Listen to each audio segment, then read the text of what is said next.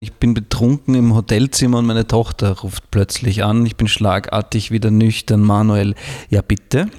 Luise, wieso sagst du ja bitte? Du wirst mich ja hoffentlich eingespeichert haben. Ja, eh. Wie geht's? Gut, aber irgendwie verlottere ich hier. Wie meinst du das? Ja, ich sehe euch nie. Wo bist du? Ich bin auf Tour. Wie spät ist es denn? Warum bist du noch wach? Wo ist die Mama? Arbeiten. Immer urlang. Weißt du was? Was? Ich habe eine alleinerziehende Schwester. Das wird schon wieder. Wir haben einfach beide viel gearbeitet in letzter Zeit, deine Mutter und ich. Warum sagst du deine Mutter und ich? Warum sagst du nicht die Mama? Ja, hast eh recht. Und, wie war die Lesung? Lieb, dass du fragst, das war ganz gut, nur ich kann mich am Anfang der Tour immer so schlecht abgrenzen. Mir latschen dann immer alle Leute so in die Aura. Was ist die Aura? Pff, gute Frage, sowas wie die Seele vielleicht. Deine Seele ist auf jeden Fall eine ziemliche Tussi. Haubentaucher, der Podcast aus Graz mit Popkultur und Politik, gutem Essen und schlechten Witzen.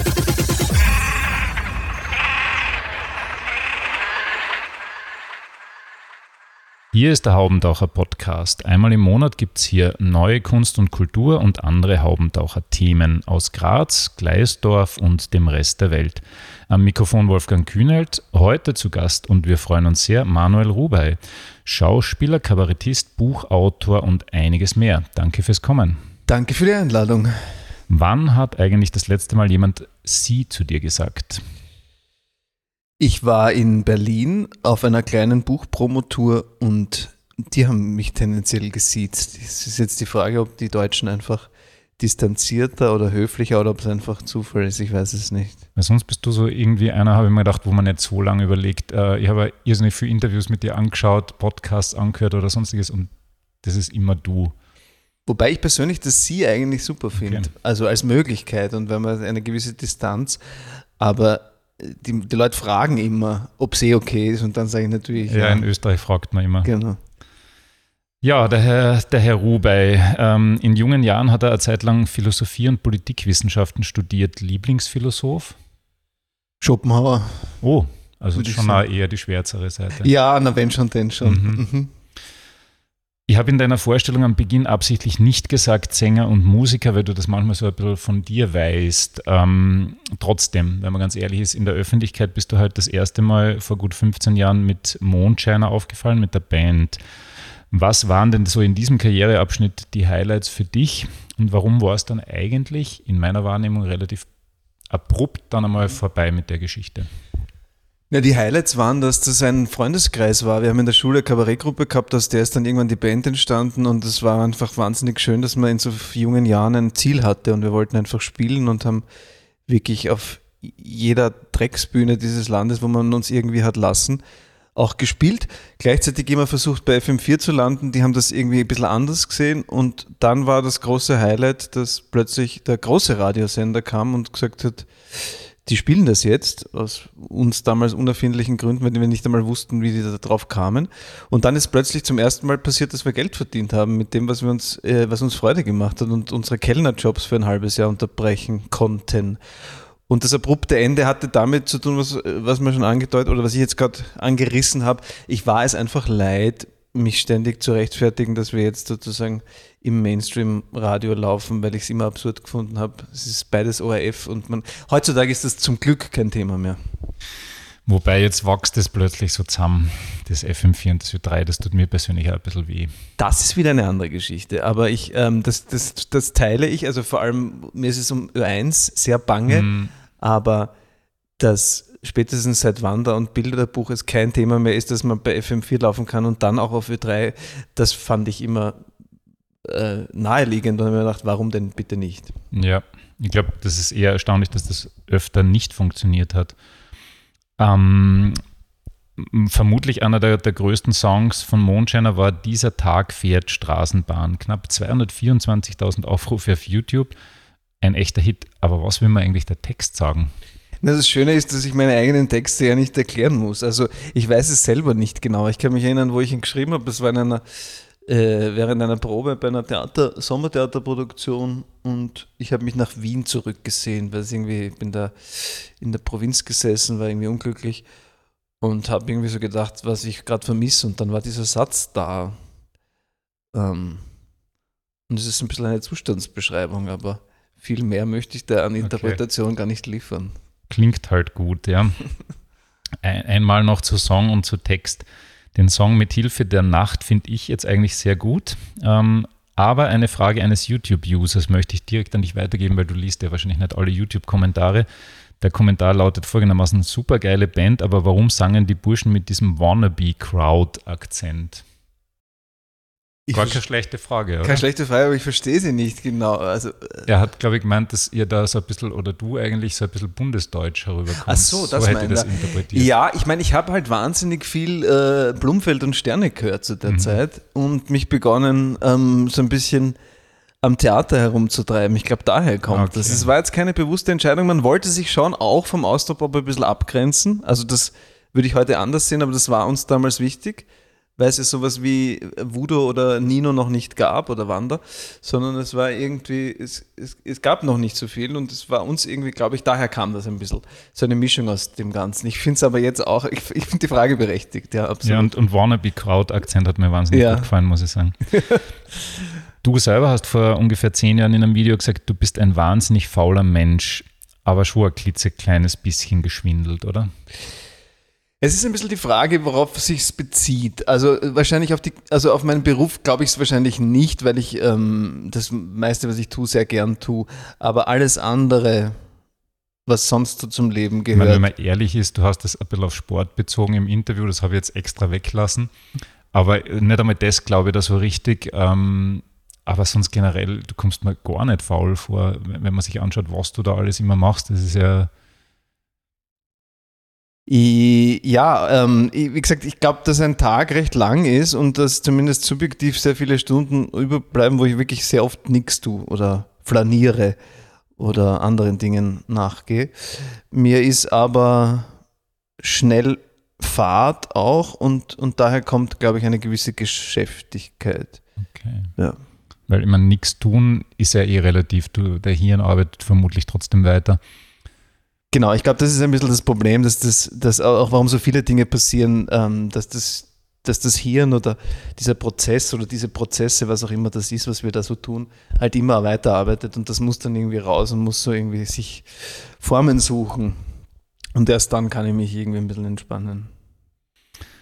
In einem anderen Interview hast du gesagt, Plan B für eine Karriere wäre Sportreporter gewesen. Da hat aber dann nie irgendwer angefragt und gesagt, hey, als Co-Moderator wärst du eigentlich lustig bei und so weiter. Und Anschlussfrage, was wären denn da deine bevorzugten Disziplinen gewesen? Speedway oder Tennis? Es ist interessant, das hat wirklich nie wer gefragt und eigentlich habe ich es total kokett gemeint, weil ich noch immer gerne angefragt würde, weil ich das, ähm, es wird immer wichtiger, Sport schon. Ähm, drei Disziplinen, Tennis, Fußball, Basketball. Okay, also alle Sportsender, Puls 4, ORF, ihr hört ja alle zu jetzt. Ich glaube, deinen Podcast hören alle und jetzt wird sich hoffentlich ändern. Genau. Wenn man ganz ehrlich ist, hören, denn wenn überhaupt irgendwelche FM4-Menschen wahrscheinlich, aber wurscht, das wird sich schon herumsprechen und das wäre wirklich, glaube ich, einmal originell. Sie, sie laden ja manchmal auch andere Leute ein und Sport interessiert bist du ja tatsächlich. Ne? Absolut. Es gibt auf The Zone, ähm, aber dazu bin ich halt in Deutschland nicht bekannt genug, gibt es immer wieder, dass sie bei den NBA-Playoffs äh, dann zum Beispiel andere Sportler, Mats Hummels war, weil der mhm. ist ein großer Basketball-Fan, war zum Beispiel zu Gast. Man könnte das erweitern. Also ich stünde zur Verfügung, absolut absolut. Okay. Und auch gewisses, äh, gewisses nerdiges Fachwissen da und dort zu bieten. Was übrigens mir jetzt gerade spontan einfällt, was vielleicht auch mal lustig wäre, so eine Song-Contest-Geschichte. Oder ist das dann durch? Zu moderieren. Mhm. Ich finde, das ist, äh, das ist ähm, von Christian Stermann derartig genial praktiziert worden über viele Jahre, dass ich nicht wüsste, was man dem noch okay, ja. hinzufügen sollte. Jetzt mögen die das aber gar nicht mehr machen. Ne? Die wollen das nicht machen. Außerdem sagt mein Freund Gerald Wotter, warum er mit Projekt X aufgehört hat, war, weil die, die Wirklichkeit die Satire überholt hat. Und ich finde, das ist auch ein sehr wichtiger Satz, an den man sich immer wieder halten muss, was solche Formate betrifft. Schöne Grüße und mir hat es trotzdem laut an. Das war meine absolute Lieblingssendung, muss ich sagen. Schöne Grüße werden ausgerichtet. Ich, mir es ähnlich. War echt cool. Aber wenn wir gerade bei eigentlich sehr interessanten Serien sind, ich habe mir etliche Folgen Fauna Consulting jetzt Wirklich? nachgeschaut, das weil ich es damals leider verpfiffen habe. Ich weiß nicht genau, was ich damals gemacht habe. Aber das Schöne eigentlich an deinem Werk ist auch, dass man relativ viel im Netz findet, muss man sagen. Also auch Fauna Consulting findet man eigentlich eins zu eins auf YouTube. Du wusstest es möglicherweise gar nicht, aber es ist so. Doch, das weiß ich deswegen, weil Entschuldige, die Frage war noch nicht fertig. Ja, ich, ich habe Zeit. Ähm, ja, die Frage ist, warum habt ihr das eigentlich gemacht, so ohne Kohle und Support? War das dann letztlich doch, um die Karriere quasi ein bisschen anzuschieben oder war das Spaß und der Freude? Also es war die Idee, die erste österreichische Internetserie zu machen. Das war damals gerade noch im Kommen. Es gab auch noch nicht wirklich viel Streaming. Und der Hintergedanke war, dass man etliche Versuche hinter sich hatte, ähm, Drehbücher zu pitchen oder da und dort einmal zu landen. Das wurde einfach nie gelesen und dann haben wir irgendwie gedacht, dann probieren wir es halt sozusagen gleich in Wort und Bild. Außerdem der Georg Weißgram, der Miterfinder und Regisseur, ist ähm, damals einer gewissen Verweigerungshaltung unterlegen. Das heißt, er war weder auf der Filmakademie noch hat er sich sonst irgendwo angedient. Das heißt, es gab über den nichts zu finden und das hat die Chancen sozusagen komplett minimiert, dass jemand Regie machen kann beim Fernsehen. Und wir dachten, dann machen wir das halt selber und haben quasi diese Visitenkarte. Medial hat es ganz schön funktioniert. Es gab so für tonmäßig wirklich sehr schöne äh, Rückmeldungen. Der ORF hat es dann gekauft um kleines Geld und es dann eh erfreulicherweise aber so um Mitternacht auf ORF 3 ein bisschen versendet und der eigentliche Plan, dann zweite Staffel richtig produzieren zu können, ist nicht aufgegangen. Okay. Mhm. Aber es ist eine coole Serie. Also es ist irgendwie so wie ich weiß nicht, so dunkel ist es halt. Man, man, man weiß nicht genau, wo das hingeht mhm. und ein bisschen Angst. Freut mich. Ja. Ähm, vor allem äh, freut mich, weil es natürlich trotzdem irgendwie Nische geblieben ist und ich, ich mag es auch total gern. Aber. Schön ist übrigens auch, es ist eine richtig österreichische Serie. Also es, es, es ist halt die, die, die, die neue Interpretation der neuen Interpretation von Familie Leitner oder so. Also in dieser Wohnung und, und mit, dem, mit dem ganzen Personal, das äh, hat was zutiefst Österreichisches. Ja, freut mich. Es war irgendwie, wir hatten, ein Freund von uns hatte diese Wohnung gerade bezogen und die war kurz vor der Renovierung. Das heißt, diese Ausstattung hätte man um sehr viel Geld wahrscheinlich so nicht hingekriegt. Das war irgendwie, eigentlich der Hauptdarsteller war diese Wohnung. Und dann hatten wir halt diese, diese Hochkaräter, die, die alle da waren, ob das jetzt Simon Schwarz oder Marian Mitterhammer etc., die halt immer nur für einen Tag natürlich für nichts äh, zur Verfügung standen. Das heißt, das war auch klar, wir müssen irgendwie formal so funktionieren, dass das in einem Tag pro Folge zu schaffen ist. Mhm. Wie bei der Lindenstraße quasi. Ja, genau. Du hast im Lauf der Zeit unheimlich viel verschiedene Rollen gespielt. Was ist denn aus deiner Sicht bisher die interessanteste, beste, überzeugendste gewesen? Das ist auch so eine Frage, wie die, die zu den Texten, ähm, das tue ich mir wirklich total schwer, das mögen andere beurteilen. Ich kann natürlich sagen, welche Rollen irgendwie am meisten Spuren hinterlassen haben oder was ich am liebsten gemacht habe und das das ist rückblickend sind das schon so diese ambivalenten Figuren. Also zum Beispiel diesen Tatort, diesen Stuttgart-Tatort, der Mann, der lügt, das war etwas, wo ich auch wirklich in den Zeiten nichts anderes zum Beispiel gemacht habe, weil mich diese Rolle so in Beschlag genommen hat, wie ich eigentlich gerne am liebsten die ganze Zeit arbeiten würde. Ähm, aber es gibt vieles, an das ich mich gern zurückerinnere und es gibt manches, an das ich mich weniger gern zurückerinnere. Schauen wir mal, wie es da ist. Jude Süß zum Beispiel, umstrittener Film, aber schon coole Rolle als Travestiekünstler. Wie war das für dich? Ja, genau. Also ich habe das, das gar nicht so, über den Film gar nicht viel nachgedacht, weil es einfach, es war ein Drehtag. Ich hatte irgendwie Lust auf diese, auf diese Figuren, auf dieses Kostüm und, und mit seinem verrückten Maskenbildner wirklich komplett den ganzen Körper rasiert, obwohl man es, glaube ich, im Kino nicht gesehen hat, die Beine und die Arme und mit Nägeln und, und Wimpern herumgespielt. Das, so verkleiden at its best. Welche Rollen hast du abgelehnt, wenn man fragen darf? Ja, also ab dem, das ist der große, das große Privileg seit der Falco-Geschichte ist, dass, dass, dass es viele Rollen gibt, die man auch nicht mehr machen muss, weil, das, weil die Bandbreite größer geworden ist, wenn man sozusagen mir mehr zutraut. Und deswegen lehne ich immer wieder Dinge ab, wenn mir die Geschichte nicht gefällt oder wenn mir die, zur Rolle nichts einfällt oder so. Aber ich habe jetzt nichts, jetzt nichts, keine große Sensation, wolltest. wo man sagen könnte, das ähm, habe ich abgelehnt und das. Das war Tarantino. In, ja. Also es gibt, ein, äh, es gibt eine Geschichte, ich habe ähm, zwei, die Serie im Knast, weiß nicht, ob man das hier kennt, auf ZDF Neo, da habe ich mit dem Dennis Moschito, der auch ein Freund ist, und dem Daniel Siegel, der Regie geführt hat, eine sehr, sehr gedeihliche Zusammenarbeit gehabt und die haben dann einen Kinofilm, eine Rolle wirklich für mich geschrieben und ich war aber so durch zu der Zeit, dass ich das abgelehnt einfach auf, aus Kräftegründen und sie mussten es aber dann trotzdem drehen, weil es ein Erstling war und der Film ist jetzt fertig und das ist etwas, wo ich sehr oft darüber nachdenke. Ich glaube, das war keine gute Idee. Okay. Mhm. Vielleicht besser so als andersrum, zu glauben, dass es keine gute Idee war. Jetzt springen wir mal in das nächste Kapitel. Die Gründung der Familie Lessig mit Boris Fiala, mit Gunkel, mit Clara Lucia, mit Kathi Prima und Gerald Wotterer erfolgte im Rahmen einer Benefizaktion. Durchaus erstaunlich finde, dass ihr beieinander geblieben seid, weil zum Beispiel so jemand wie der Gunkel ja gern sagt, er braucht eigentlich gar nicht so viele Menschen um sich. Warum denn eigentlich? Gunkel ist emotionaler Flatliner, wie er sich selbst bezeichnet, das finde ich ganz schön.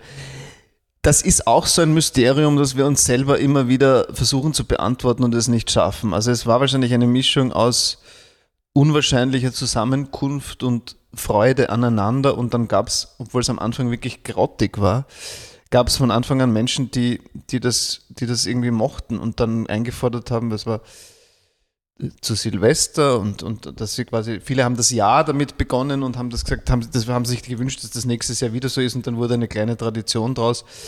Außerdem gibt es auch immer genug Unterstützenswertes und diese ersten Stadtsaal-Konzerte zu Beginn des Jahres sind uns dann irgendwie lieb geworden. Und es bleibt so von Jahr zu Jahr eigentlich die Frage, machen wir es weiter oder nicht, weil eigentlich keiner Zeit dafür hat. Aber irgendwie ist es jetzt doch schon wieder acht oder neun Jahre her.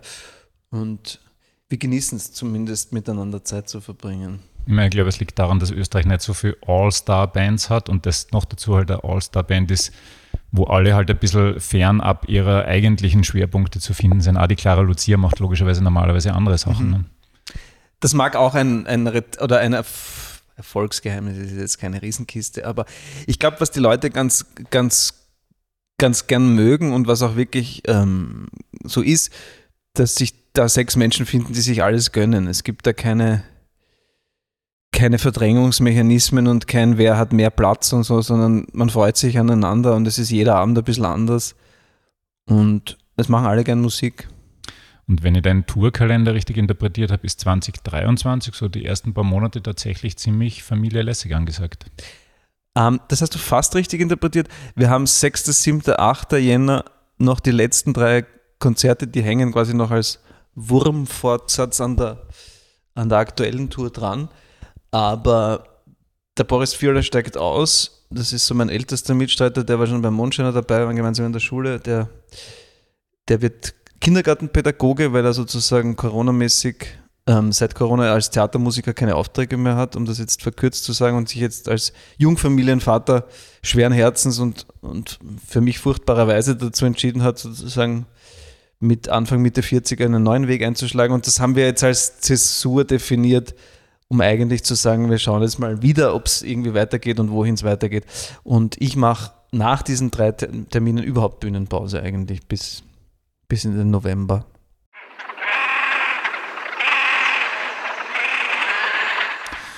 So, jetzt wird es einmal grundsätzlich. Du bist irgendwie offensichtlich ein netter Mensch. Also ich habe mir so viele Videos angeschaut. Dominik Heinzl hat dich interviewt, Kanal 3 aus dem Mürztal hast du ein Interview gegeben.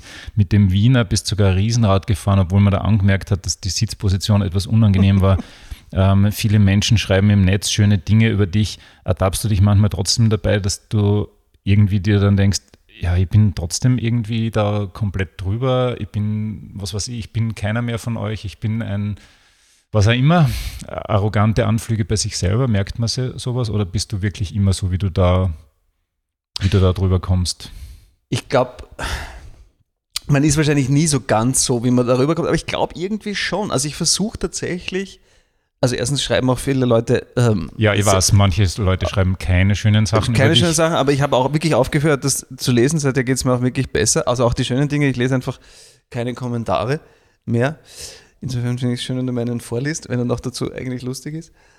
Aber ich versuche, ähm, weil ich das gerne auch so äh, umgekehrt habe, wirklich grundsätzlich mal freundlich zu sein und respektvoll. Und wenn das Gegenüber sich nichts zu Schulden kommen lässt, finde ich, spricht nichts dagegen, das auch durchzuziehen. Da muss man echt sagen, wenn, wenn man ein Interview empfiehlt, dann das mit der Kurierlady, wo da in einem Schau Schaufenster gesessen seid. Ich glaube, das war der Kurier. Und da gehen ständig Passanten und, und Passantinnen vorbei. Das ist zum Schießen, weil die immer schauen, da ist irgendwie offensichtlich eine Kamera und aber sie trauen sich dann doch nicht stehen bleiben. Das ist irgendwie so Alltagssoziologie, gefällt mir wahnsinnig gut, das Interview. Kannst du dich erinnern? Ich kann mich jetzt, wo du sagst, erinnern, ich schaue aber auch wirklich nie Dinge nach. Ich schaue auch keine Filme nach oder höchstens einmal, aber ich kann mich an das Interview erinnern. Ich habe es aber nie gesehen. Also kann man, kann man sehr empfehlen. Auf YouTube findet ihr es leicht, wenn ihr, wenn ihr einmal so in diesem Algorithmus von Manuel Ruwey drin seid, wo ich jetzt halt drin bin. Ich kriege jetzt nur mehr Manuel Ruwey-Vorschläge. Ähm, tja, und damit kommen wir schon ein bisschen zum nächsten Thema, nämlich zum jüngsten Buch. Der will nur spielen. Ähm, du schreibst da recht deutlich über Neid und Verzweiflung, was ich sehr ähm, interessant fand und auch sehr sympathisch. Wie viel davon ist ernst gemeint? Also, das ist sehr ernst gemeint.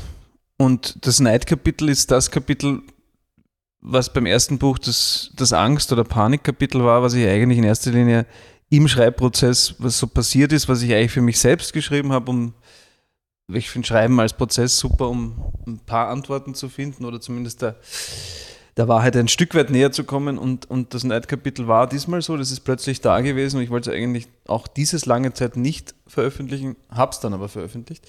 Kommt auch sehr viel Resonanz und ja, das ist eines der Kapitel, wo ich jetzt sagen kann, wenn du mich so direkt danach fragst, das ist ziemlich eins zu eins. Ich habe mir gedacht, ähm, Lebensberatung wirst du von mir jetzt nicht unbedingt haben wollen, aber vielleicht einfach weniger mit Künstlern und Künstlerinnen verkehren, weil wenn du mit ganz normalen Menschen befreundet bist, sind die wahrscheinlich eher neidig auf dich und nicht umgekehrt. Das Schöne ist, ich verkehre fast ausschließlich mit äh, nicht künstlerischen okay. Menschen. Also stimmt nicht ganz, weil ich mit vielen halt auch gern zusammenarbeite, wie mit dem Gerald oder dem Simon Schwarz oder so. Aber meine Freunde sind, und meine Familie interessiert sich sowieso nicht für diesen Beruf. Und meine Freunde sind alte Freunde zum größten Teil, die ganz andere Dinge machen. Es gibt aber leider trotzdem das Problem des Internets und vor allem von Social Media, ja. wo man äh, sehr schnell einmal etwas in die Timeline gespült bekommt, ähm, das erfolgreicher, schöner, witziger ähm, oder einfach nur besetzt ist für eine Sache, für die man nicht das, besetzt ist. Ich kann ist. das nachvollziehen. Mhm. gibt auch manche Podcasts, die öfter gehört werden. Zum Beispiel. Und vielleicht Völlig ungerechterweise definitiv auch, ne? besser ja. sind. Ja, ja das ist genau. halt so. ähm, weil wir schon bei der Family waren, was sagen denn deine Kinder, wenn du über sie schreibst? Grinch ja, ein bisschen cringe, ein bisschen.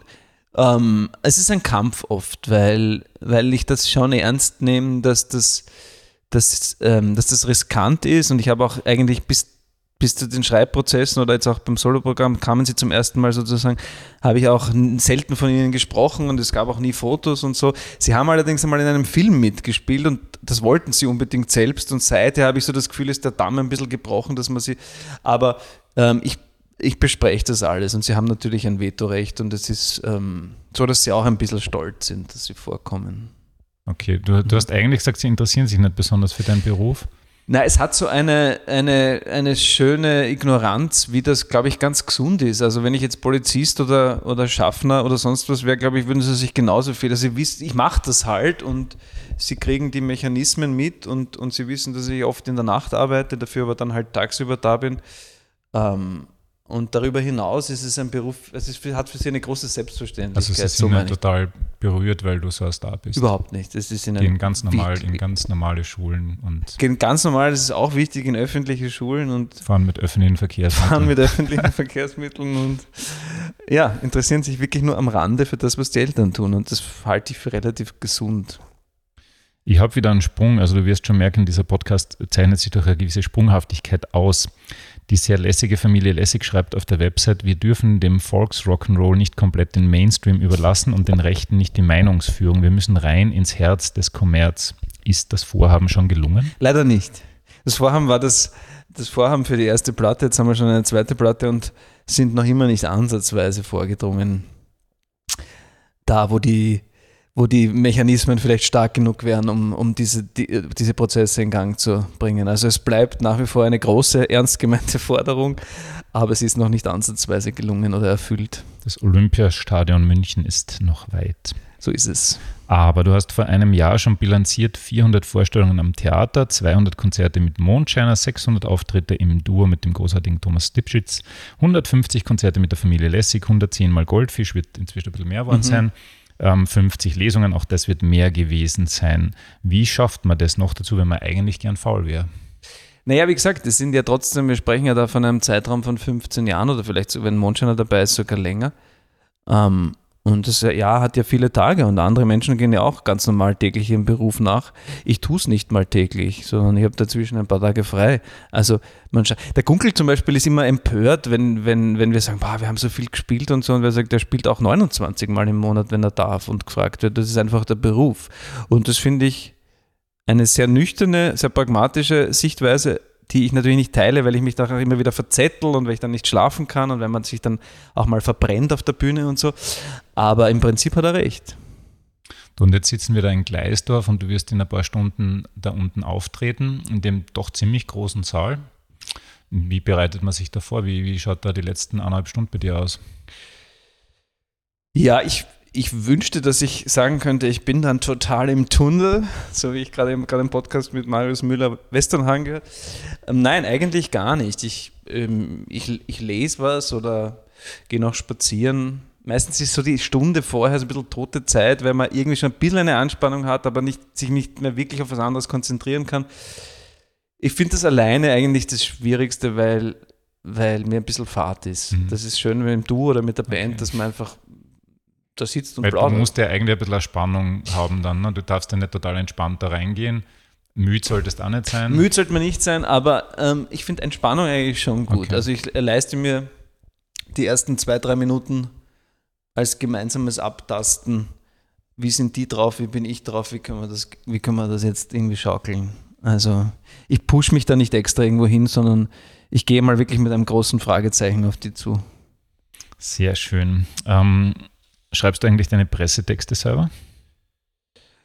Die, also ich wüsste jetzt nicht, was es für Pressetexte gibt. Nein, ich habe einen gefunden über dein Solo-Programm und den finde ich eigentlich ziemlich gut.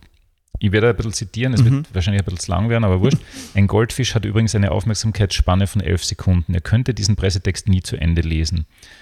Dann habe ich was gekürzt. Es ist wichtig, nicht immer mit der Tür ins Haus zu fallen, sonst passieren Kollateralschäden wie lustige Wortspiele im Titel oder gespielte Witze auf Kabarettplakaten und davor graut mir. Früher war ein freiliegender Knöchel der Inbegriff der Erotik und des Exhibitionismus. Heute vermitteln Pornofilme Heerscharen von Heranwachsenden einen völlig falschen Eindruck von Schwiegermüttern. Ein Mensch hat übrigens nur mehr eine Aufmerksamkeitsspanne von acht Sekunden, das heißt, niemand wird diesen Pressetext jemals zu Ende lesen.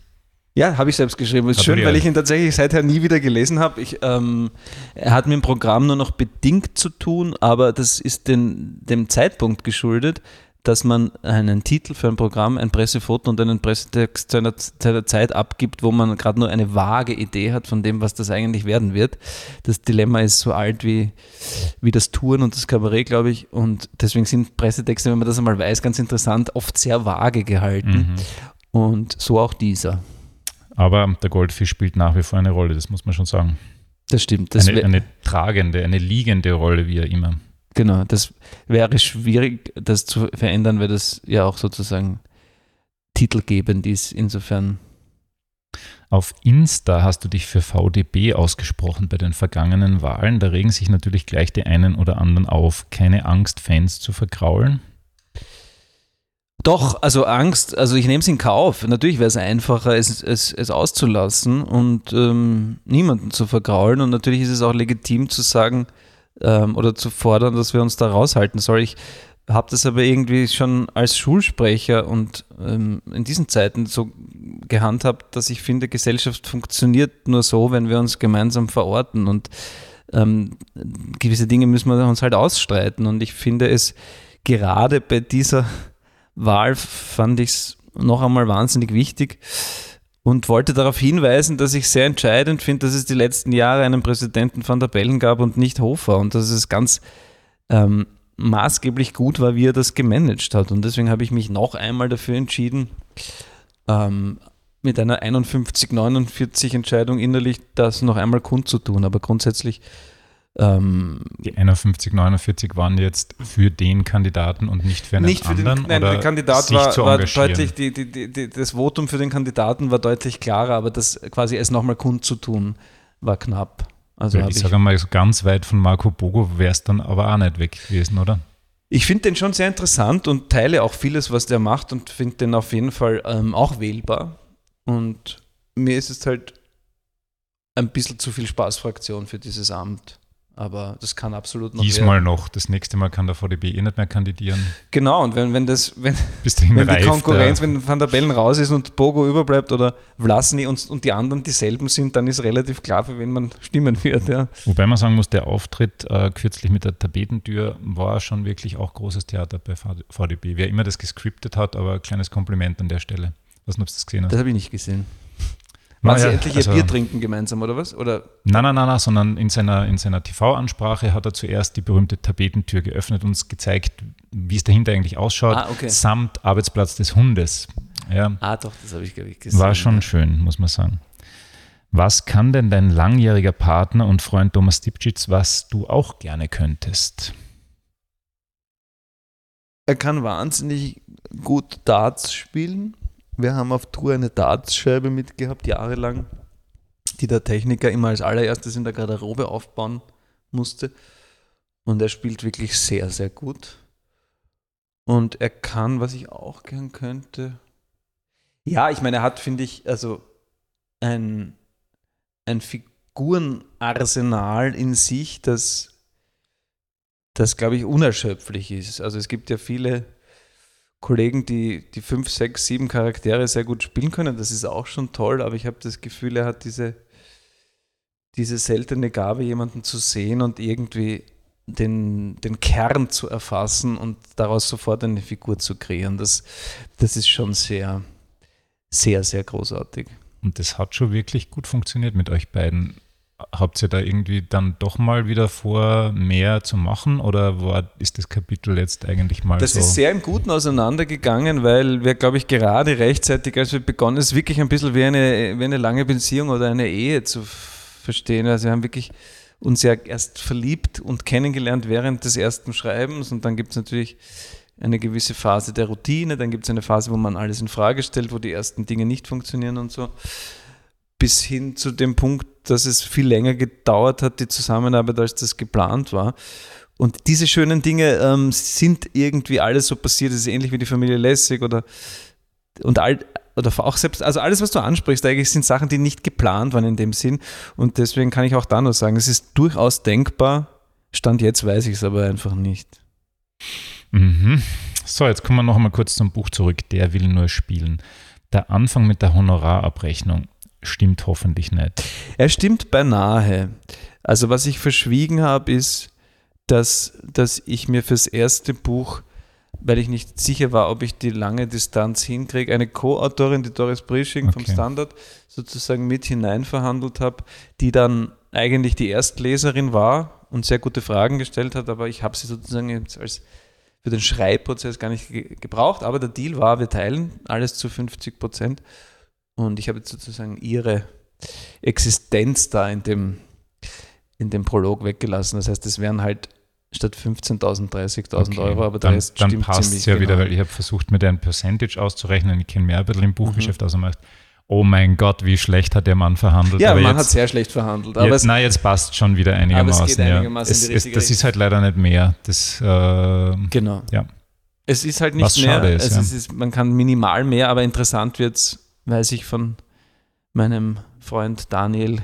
Ja, Gerdauer. okay, aber du Ab hast vielleicht wirklich Punkt. das Problem, dass du die dann, wir vergleichen uns alle gern nach oben. Ähm, es ist sicher manchmal gut, wenn du die nach unten vergleichst. Der Wolfgang Pollands und ich haben ein Buch gemacht über das letzte Lied und die Honorarabrechnung, obwohl der Milena Verlag wirklich großartig ist und, und hier sehr zu loben, aber ich glaube, wir haben dann so Jahreshonorare von 500 Euro gekriegt. Mhm das ist dann halt wahrscheinlich 90 Prozent der Autoren und Autorinnen Absolut. leben mit sowas. Ne? Nein, nein, ich will es überhaupt nicht kokett gemeint haben und ganz im Gegenteil, ich finde nur den, den Punkt so interessant, ähm, ab wann man sich sozusagen Schriftstellerin nennen kann, weil es ja für mich ein bisschen einhergeht, damit dass ein Beruf auch ein bisschen sich erst als Beruf bezeichnen lässt, wenn man davon auch in ansatzweise leben kann. Sonst ist es Berufung und toll und wichtig.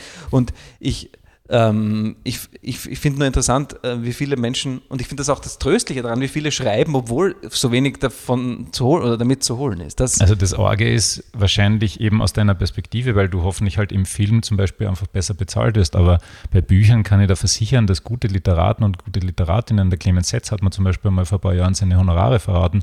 Und du denkst, ja, der ist ja doch in, in, im deutschsprachigen Raum eigentlich top das war sehr übersichtlich, ja. Ja, ja, denke ich mir. Also ich meine, das hat nichts mit Qualität zu tun, um Gottes Willen, aber ich finde es nur interessant, dass man sich halt den, den, Gedanken macht, was muss passieren, dass ich sage, ich bin jetzt Schriftsteller, ich schreibe jetzt und möchte gerne meine Familie weiterhin ähm, ernähren können, aber was muss ich dafür, also diese Überlegungen stehen dahinter. Das Orge ja. ist halt, du schreibst ein Buch und verdienen tun halt irrsinnig für andere Leute dran, ja, also mittlerweile sagt man, dass es keine 50 Prozent mehr sind, aber früher hat halt der Buchhandel 50 Prozent genommen. Mhm so, bleibt noch die Hälfte, dann braucht der Verlag was und die Druckerei und das Lektorat und hin und her. Ne? Und dann bleibt halt leider nicht mehr. Ne? Genau, ich bin absolut die ganze Zeit am Streiten, obwohl auch der Molden Verlag, ich habe denen nichts vorzuwerfen. Ich finde, die machen eine tolle Arbeit, aber ich finde auch, dass das Buch zum Beispiel zu teuer ist. Dann sagen sie gleichzeitig, dann äh, verdienen dann geht gar nichts noch mehr, ne? dann geht noch hm. weniger, dann sind die Papierpreise gestiegen und so weiter. Also natürlich ist das ein, ein hochkomplexes Werk auch, wo natürlich viele Leute mitkassieren, das ist mir schon klar. Aber beim ersten Buch war es mir vollkommen egal, weil ich mir gedacht habe, es ist, ähm, es ist wirklich etwas, was ich mir einfach leiste zu tun, was mir eine Freude macht. Jetzt ist einfach durch die Promo-Geschichte so viel Zeit, dass ich mir gedacht habe, ich habe jetzt mhm. unabhängig vom Schreibprozess sozusagen ein, ein weiteres Monat nur für Pressearbeit geopfert, unter Anführungszeichen, wo ich mir denke, okay Leute, aber verdienen tun damit jetzt wieder nur andere. Also das finde ich irgendwie eine interessante Frage. Ja, das Schöne ist halt, dass Bücher bleiben. Also du wirst, du wirst sehen, das hat einfach so was mhm. Bleibendes. Mhm. Deswegen finde ich, manchmal ist das Investment quasi, das man da hat, zahlt sich dann doch aus. Ähm, eine Stelle im Buch hat mir ehrlich gesagt besonders gut gefallen, obwohl sie nicht von dir ist. Deine Seele ist auf jeden Fall eine ziemliche Tussi, sagt deine Tochter. Mhm. Hat sie recht? Das Buch hätte auch lange so heißen sollen, es war mir dann zu, zu riskant, weil, weil es wieder sicher in diesen Zeiten auf die Waagschale gelegt worden wäre, wenn man das ja natürlich dann wieder falsch verstehen kann, weil es ein bisschen ein abwertender Begriff ist. Aber er kommt von meiner Tochter. Sie hat wahrscheinlich ein bisschen recht im Sinne von, aber nicht so die Künstlerseele, sondern eher die umständliche. Ich bin, ich bin ein bisschen ein, ein Nerd und ein bisschen unflexibel, was so Lebenssituationen betrifft also da in dem Punkt hat sie, glaube ich, recht. Ja. Aber was für ein schöner Satz. Ja, ist ein guter Satz. Ja, oder? total. Und was eigentlich auch schön gewesen wäre, wäre der Titel, den du im, im Buch mal kurz anführst, Mein Kampf. Hätte mir ehrlich gesagt schon wahnsinnig gut gefallen, wäre marketingmäßig möglicherweise auch richtig gut gegangen, geht aber nicht. Ich habe es mir ehrlich gesagt nicht einmal ernsthaft getraut vorzuschlagen. Also es ist natürlich im Scherz schon zwei, dreimal gefallen, aber es ist nie jemand ernsthaft darauf eingestiegen. Okay. Ähm, ich habe es aber auch nicht ernsthaft versucht, muss ich sagen. Sei du mal froh, dass ich nicht der Agent bin oder der Verleger, weil das wäre draufgestanden. Ja, interessant. Freut mich ein bisschen.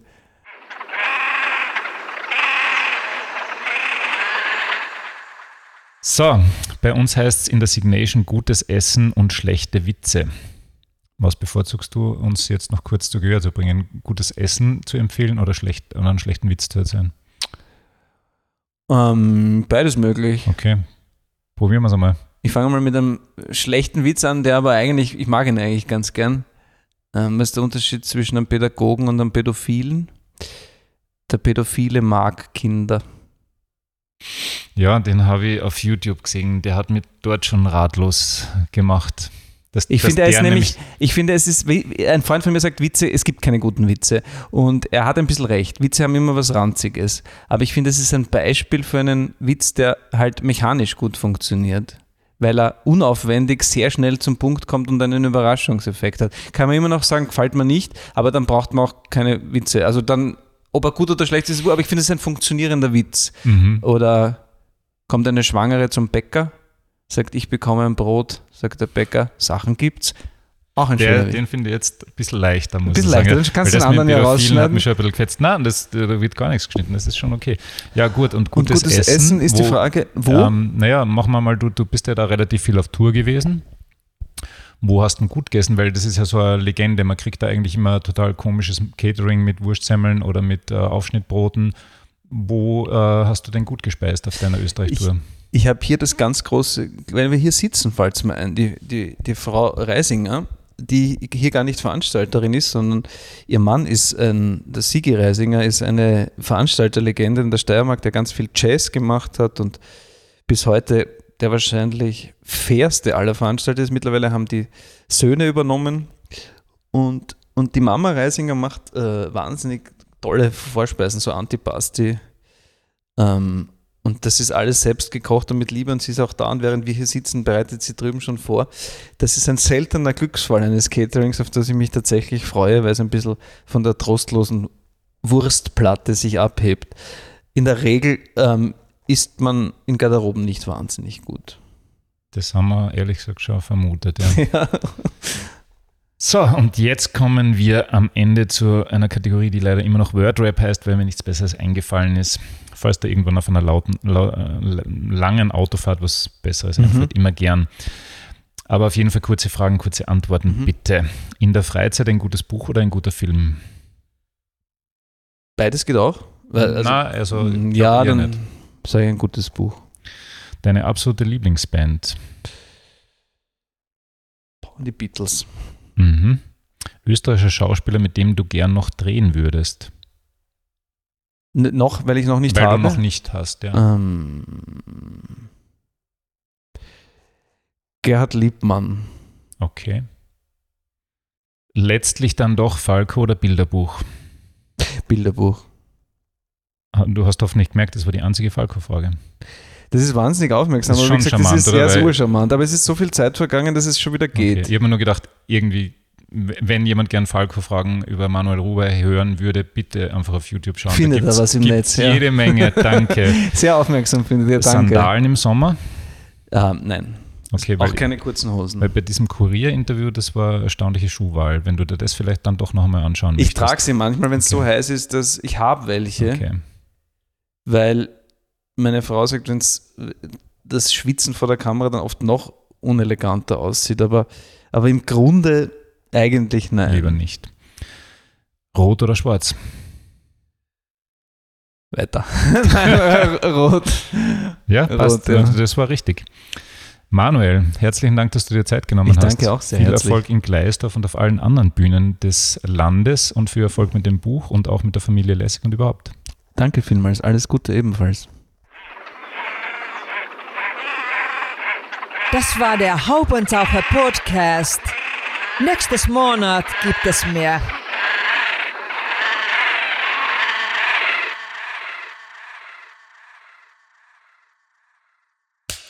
Cut. Und wer hat's produziert? Das Pod. Deine Podcast-Agentur.